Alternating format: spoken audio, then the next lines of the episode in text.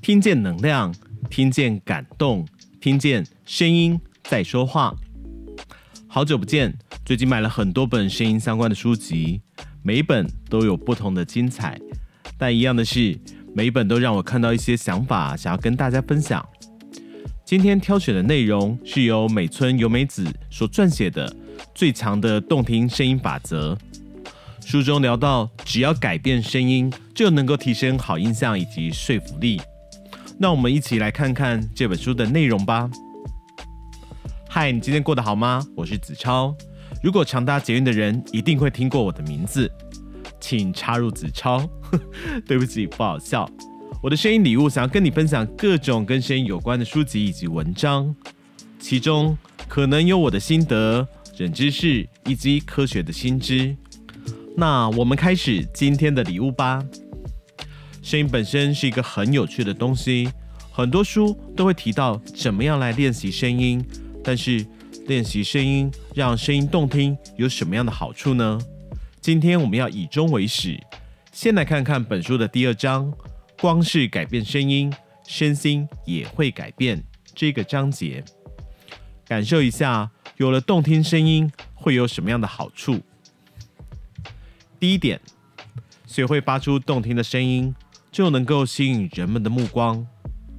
之前我们有聊到，声音是空气的震动，就因为它是震动，所以啊，发出声音不只会触动听者的听觉，实际上也会不停的触动到对方的身体。也因此，即便在嘈杂的人群当中，人们也会自然的被你的动听声音所吸引过来。因此，当你在简报或者是演讲的时候，一开口，就会让人们的注意焦点放在你的身上，也能够瞬间改变并掌握当下的气氛。第二点，声音的震动不但会影响听众，同时也会引起声音的共振，让你不再全身紧绷，也不再容易觉得疲累。这一点听起来好像很玄哦，但其实为了发出动听的声音，必须有饱满的呼吸。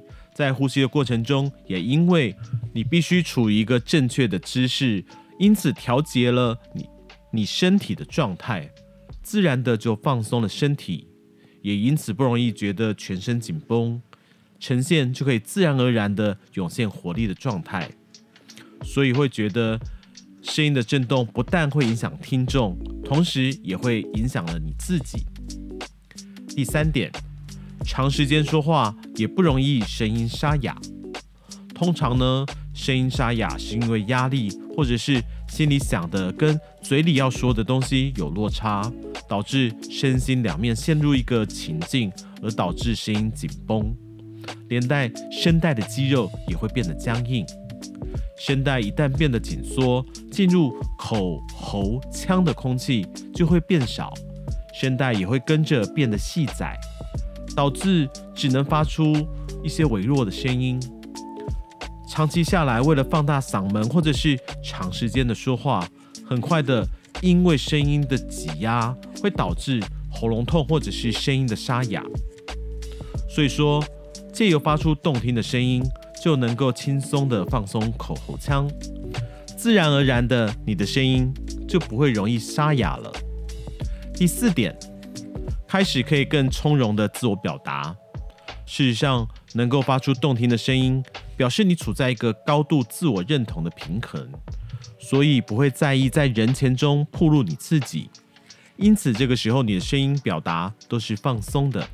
以身体心理学来说，这样的状态也代表你已经摆脱精神面的压抑，进入了心灵解放的状态。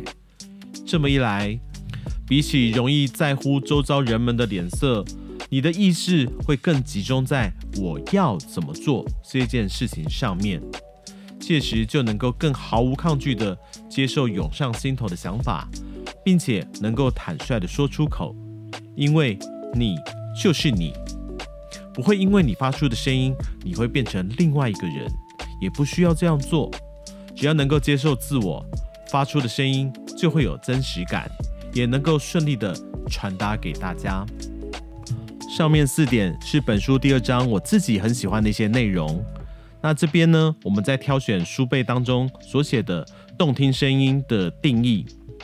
动听声音是指与生俱来的真正声音。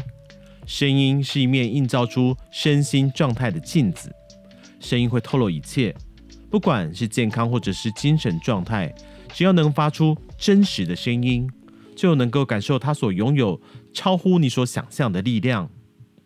声音改变。工作与人生也跟着改变，关键在于身体的运用法，改变姿势，改变呼吸方法，改变肌肉动作的方式。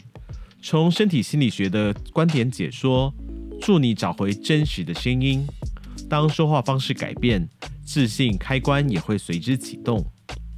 真实的声音是一辈子的技能，只要学习拥有魔法力量的动听声音，以及在交谈时。可有效的触动内心的传递法，工作及人生就能够如虎添翼般的更上一层楼。然后是我自己最喜欢的这本书要传达的一些意念，借由发出声音，让自己成为一个高度平衡的人，也会让你更好的成为你自己。简单的介绍了这本书的一些我喜欢的概念，也把这些内容送给你，希望你会喜欢。好啦，今天的节目到了尾声。本节目是由一群喜欢声音的朋友共同录制。如果你喜欢我们分享的内容，欢迎你订阅我们的 Podcast，给我们五星评分，也邀请你在 Apple Podcast 上面留言分享你的收获以及想法。这将是给我们持续制造声音礼物的动力哦。我是子超，我把声音当做礼物送给你，也希望听到你回馈的声音。声音的一百个礼物，我们下次见。